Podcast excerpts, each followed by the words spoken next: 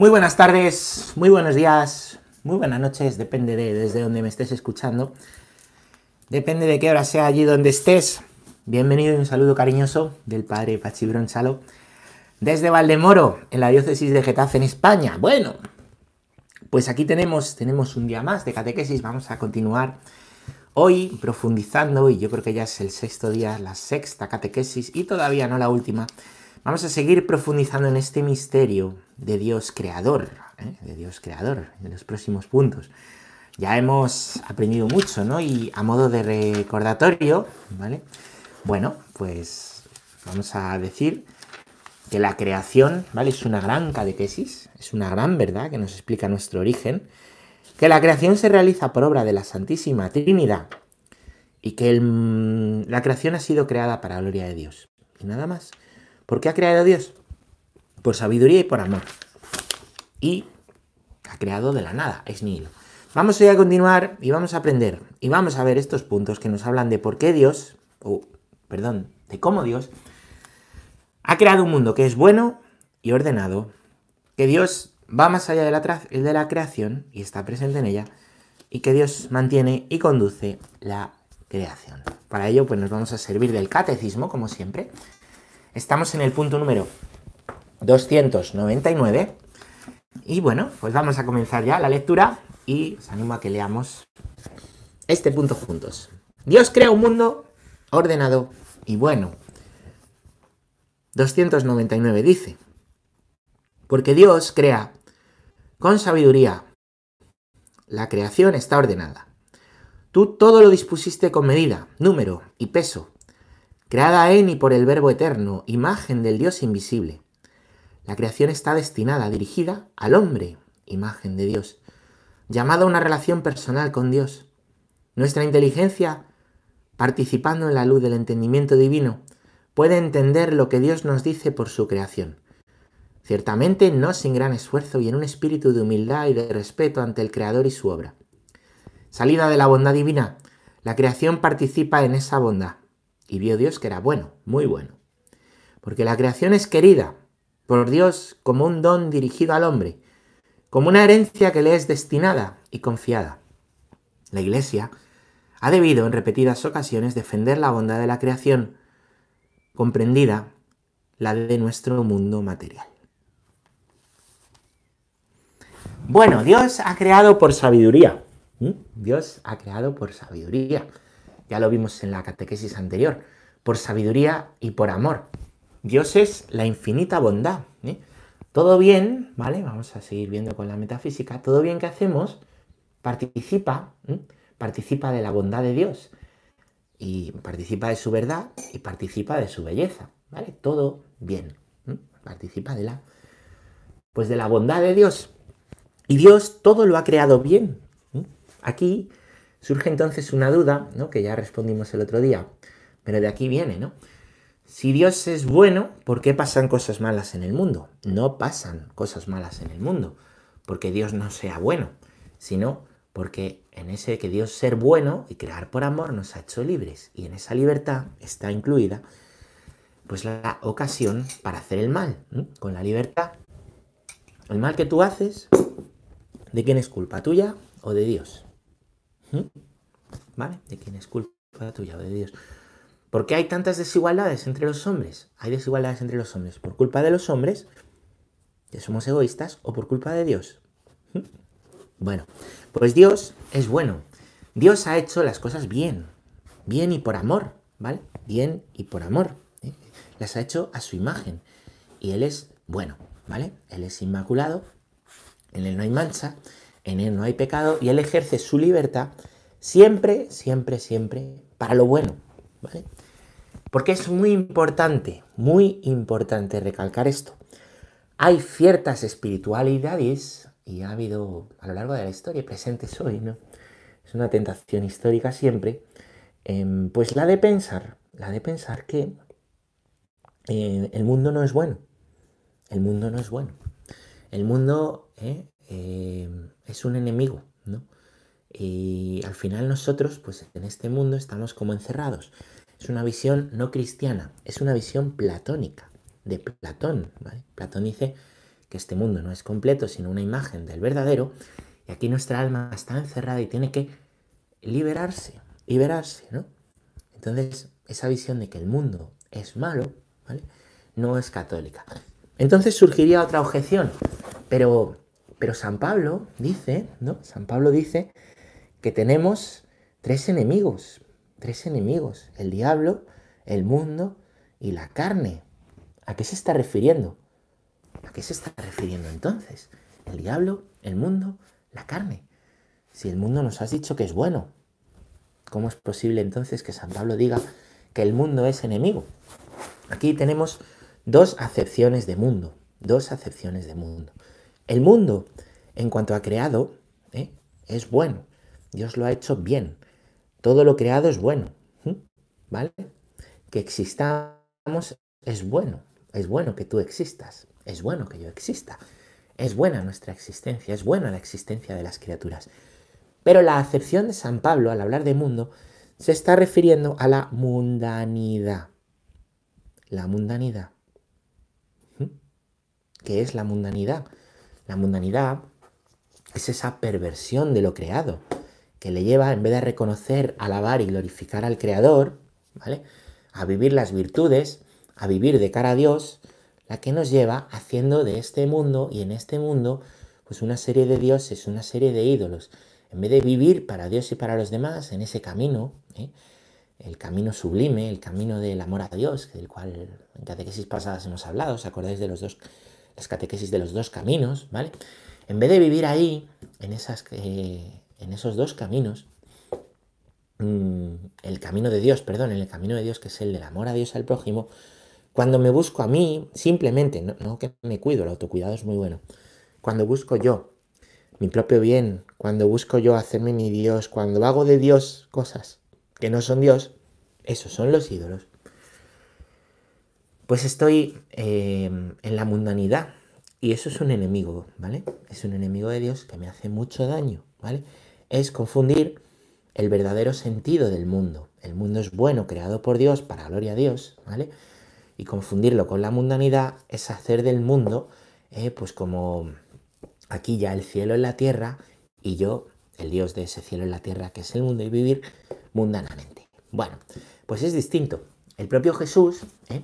el propio Jesús en sus em, en su discurso sacerdotal que está recogido en el Evangelio de San Juan, Juan 16, 17, 18, ¿no? Nos cuenta el mismo Jesús y nos dice, ¿no?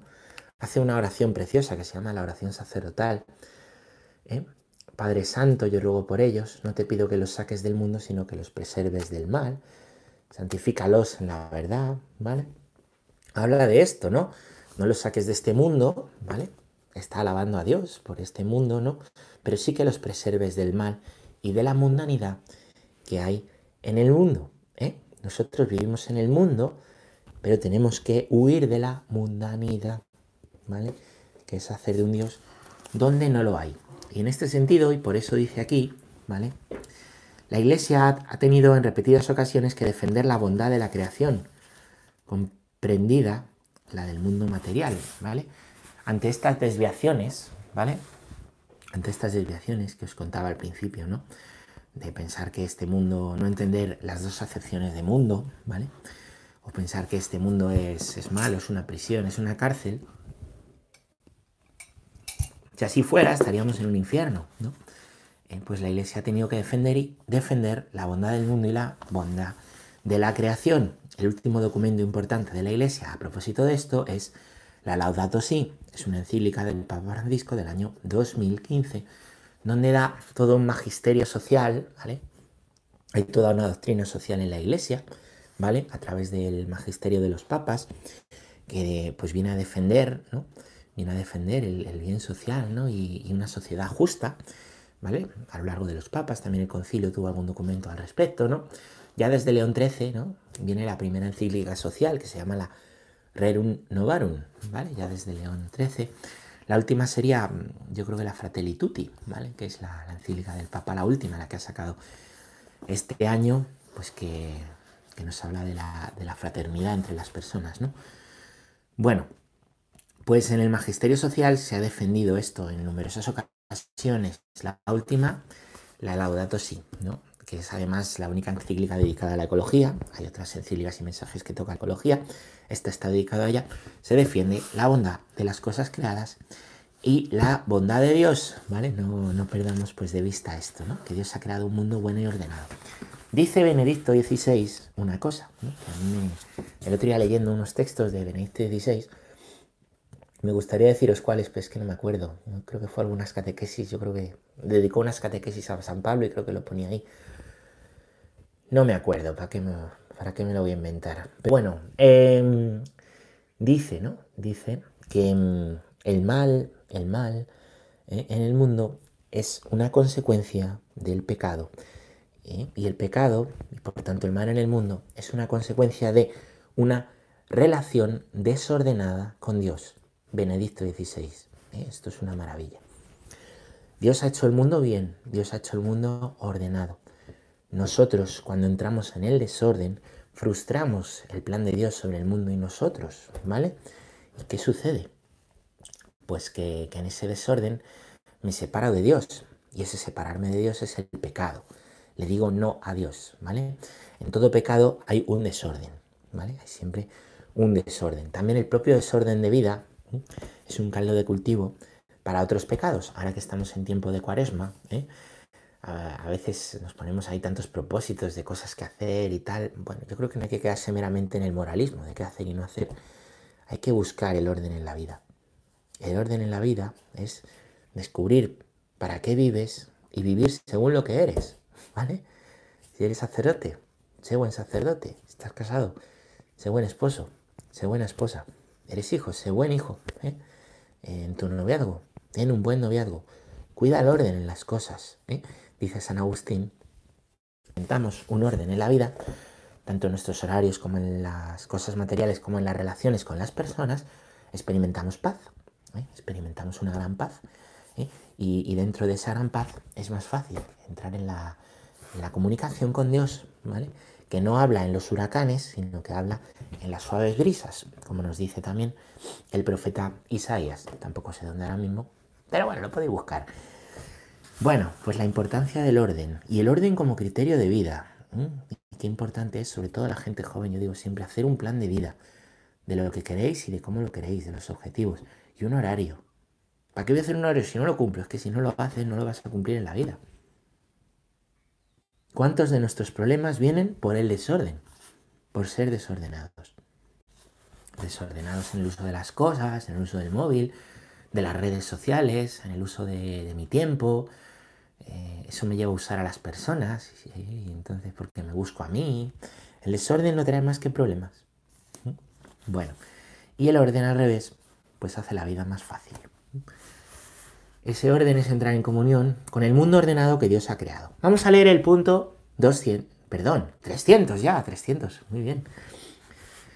Cómo Dios trasciende la creación y está presente en ella. Punto 300 dice, Dios es infinitamente más grande que todas sus obras. Su majestad es más alta que los cielos, su grandeza no tiene medida.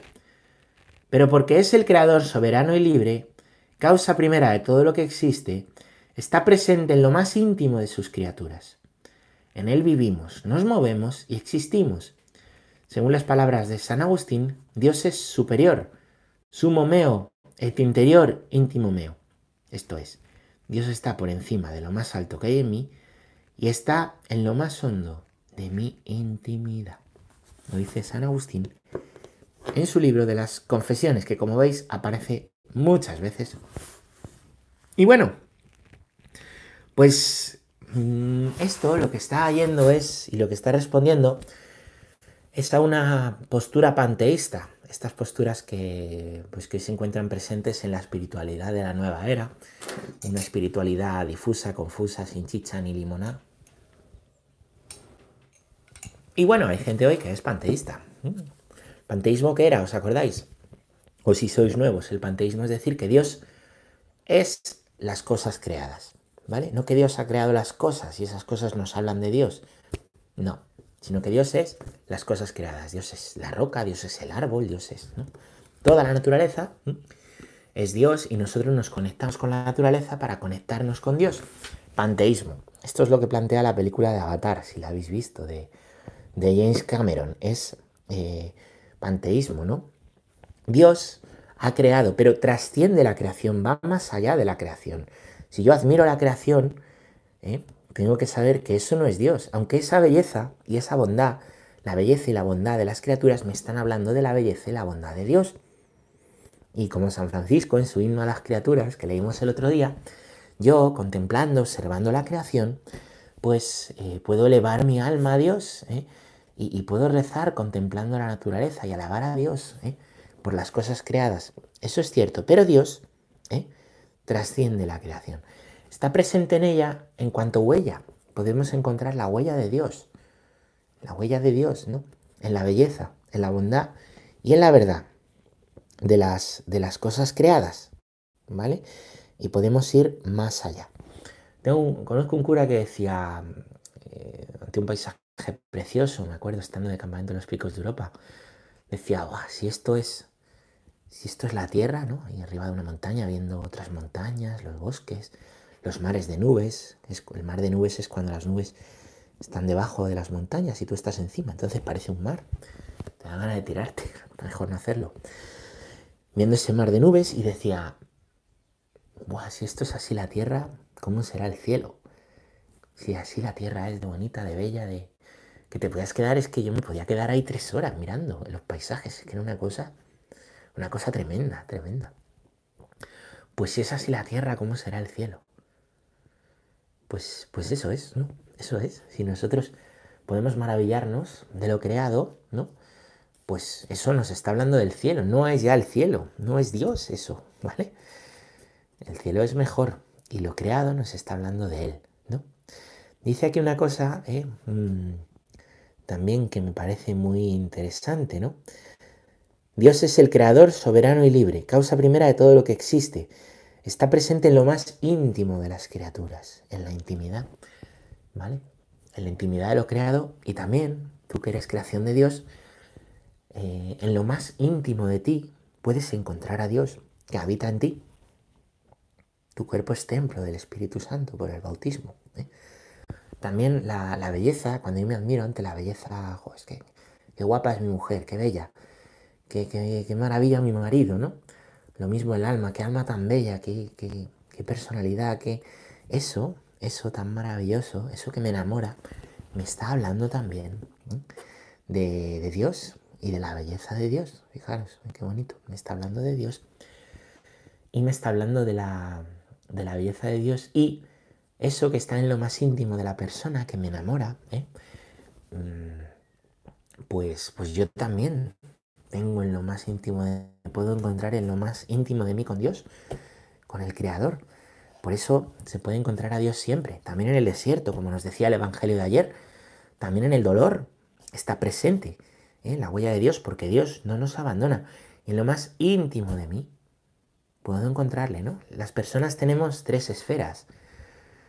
Tenemos como una esfera Mm, pública, lo que otros ven, lo que conocen, ¿no? Pues mi rostro, mi, edad, el dónde vivo, en qué trabajo, ¿no? Después hay una esfera más privada, ¿no? Mm, ¿Qué le gusta, ¿no? ¿Qué aficiones tiene? ¿Qué le gusta comer? Eh, ¿Qué le gusta reírse? ¿Qué pelis le gustan, ¿no? Eh, ¿Qué hace en el tiempo libre? Que, bueno, que conoce un círculo un poquito más privado de personas. Y después hay una esfera íntima, lo más íntimo. ¿Que conoce quién? pues conoce ¿eh? pues, pues mi círculo más íntimo. Por eso necesitamos de amigos íntimos. Un matrimonio está llamado una relación íntima que se construye ya en el noviazgo. Tenemos amigos íntimos y con Dios estamos llamados a tener una intimidad. Intimidad con Dios. En lo más íntimo, ¿no? En la esfera íntima está lo que estas poquitas personas conocen. ¿Con qué sueñas? ¿Qué te preocupa? ¿Qué te da miedo? ¿Qué te hace llorar? ¿Qué te hace reír? ¿Eh? Los pecados, las miserias, los dones, las alegrías, ¿no? Todo eso.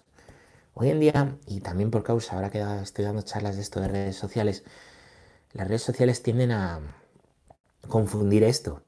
Hay personas, todo jóvenes, que tienden a confundir, ¿vale? Lo que es, pertenece a la esfera íntima y sacarlo a la esfera pública. Y desnudar la intimidad en una esfera pública es muy peligroso. ¿Por qué?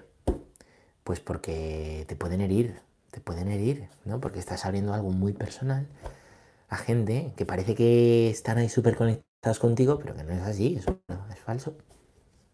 ¿Mm? Bueno, pues necesitamos esa intimidad. Y esa intimidad, también tenemos esa intimidad con Dios. Y en lo más íntimo de ti, Dios, que es quien mejor te conoce, quien te ha pensado, quien te ha soñado, quien te ha dado el ser, quien te sostiene en el ser, puedes encontrarle. Y es en esa intimidad donde se descubre cuál es la voluntad de Dios. A veces me preguntan, me preguntáis, ¿cómo voy a saber lo que Dios me pide? Cuida la intimidad con Dios.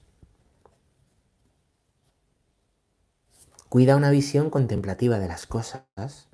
Si eres una persona muy superficial, si eres una persona que está continuamente en una esfera muy superficial, ¿qué sucede? Pues que, no, que, que no puedo ver lo que Dios quiere de mí, pero es que ni siquiera puedo, puedo hacer feliz a, a mi marido, a mi mujer, a mi novia, a mi novia. Estoy siempre en un plano superficial. Necesitamos cuidar la interioridad, cuidar lo íntimo. Es que si no, para empezar, no sabremos nada, viviremos para nosotros y segundo, haremos daño a otros, haremos daño a los que nos quieran, porque no nos tomaremos las cosas en serio.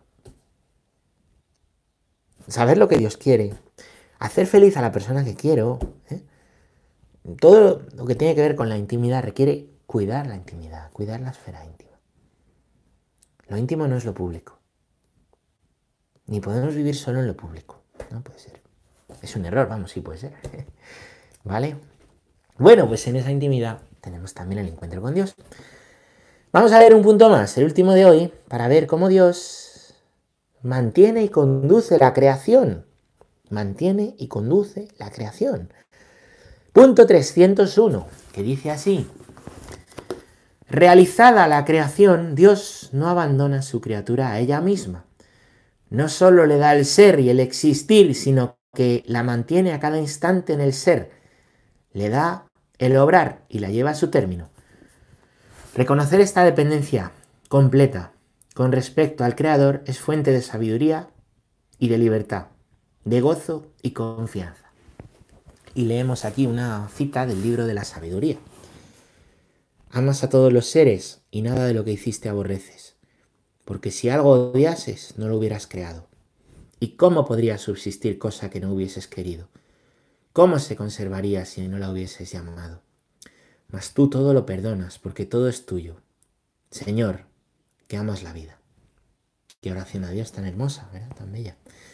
El libro de la sabiduría. Bueno, pues esto va, igual que el otro iba frente a los panteísmos, esto va frente a la, eh, a la versión quietista, ¿vale? Esa, esa visión es una visión pues que tenían Kant y los filósofos racionalistas del siglo XIX, ¿no? Alguna vez os lo he explicado, es afirmar la existencia de Dios como motor primero, causa primera, creador primero, pero afirmar que Dios no se involucra en la historia, como si Dios fuese el relojero que pone en marcha un reloj. El reloj es tan perfecto que funciona solo y no necesita el relojero y el relojero se olvida del reloj. Como si Dios ha hecho el mundo y Dios ha hecho el mundo tan perfecto y tan ordenado, nosotros tenemos que ser ordenados, ¿vale? Y buscar la perfección. Esta es una visión que hoy tiene mucha gente. Hay que buscar la percepción, la realización personal, el orden, pero por ti mismo. No para alabar a Dios. La creación es para alabar a Dios y lo que hacemos es para alabar y glorificar a Dios. Esta visión es por ti mismo, lo hago por mí.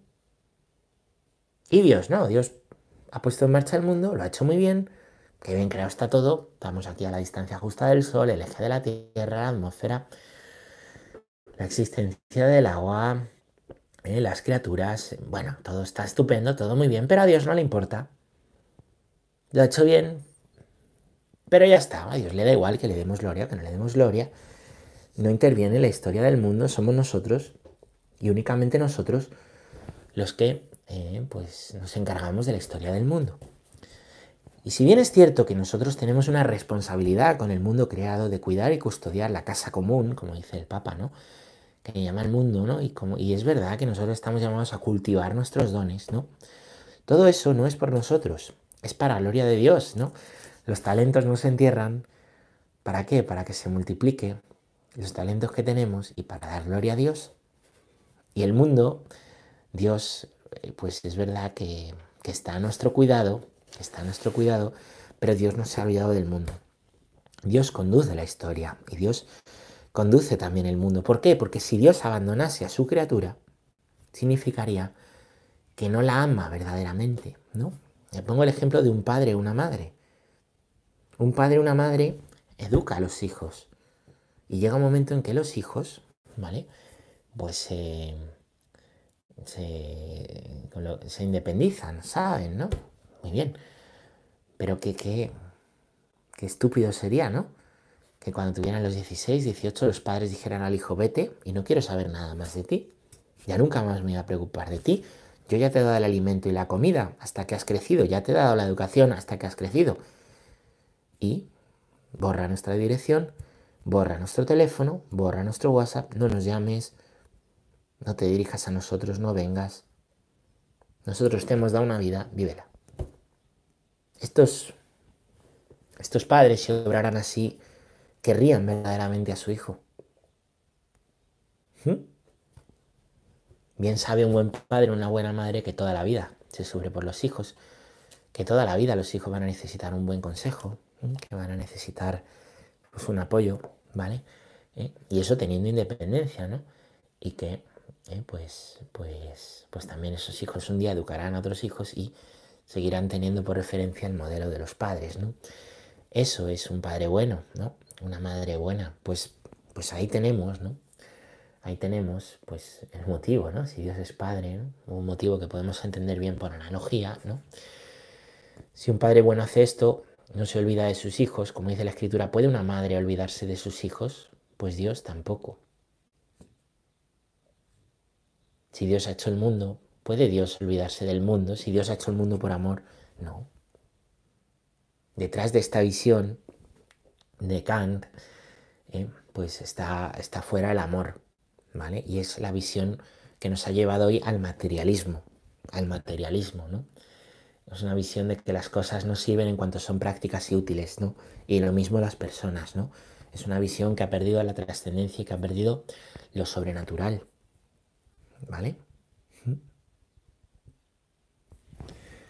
Entonces, cuidado, ¿no? También con esta visión de que Dios se ha olvidado del mundo, porque quiere decir que se habría olvidado de nosotros. Y es terrible, ¿vale?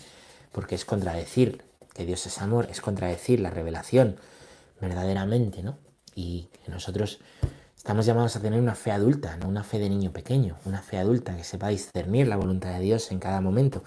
Pero tener una fe adulta no quiere decir que Dios se ha olvidado de mí, que yo me conduzco solo, o que yo ya me puedo olvidar de Dios y que yo ya con lo que sé me vale.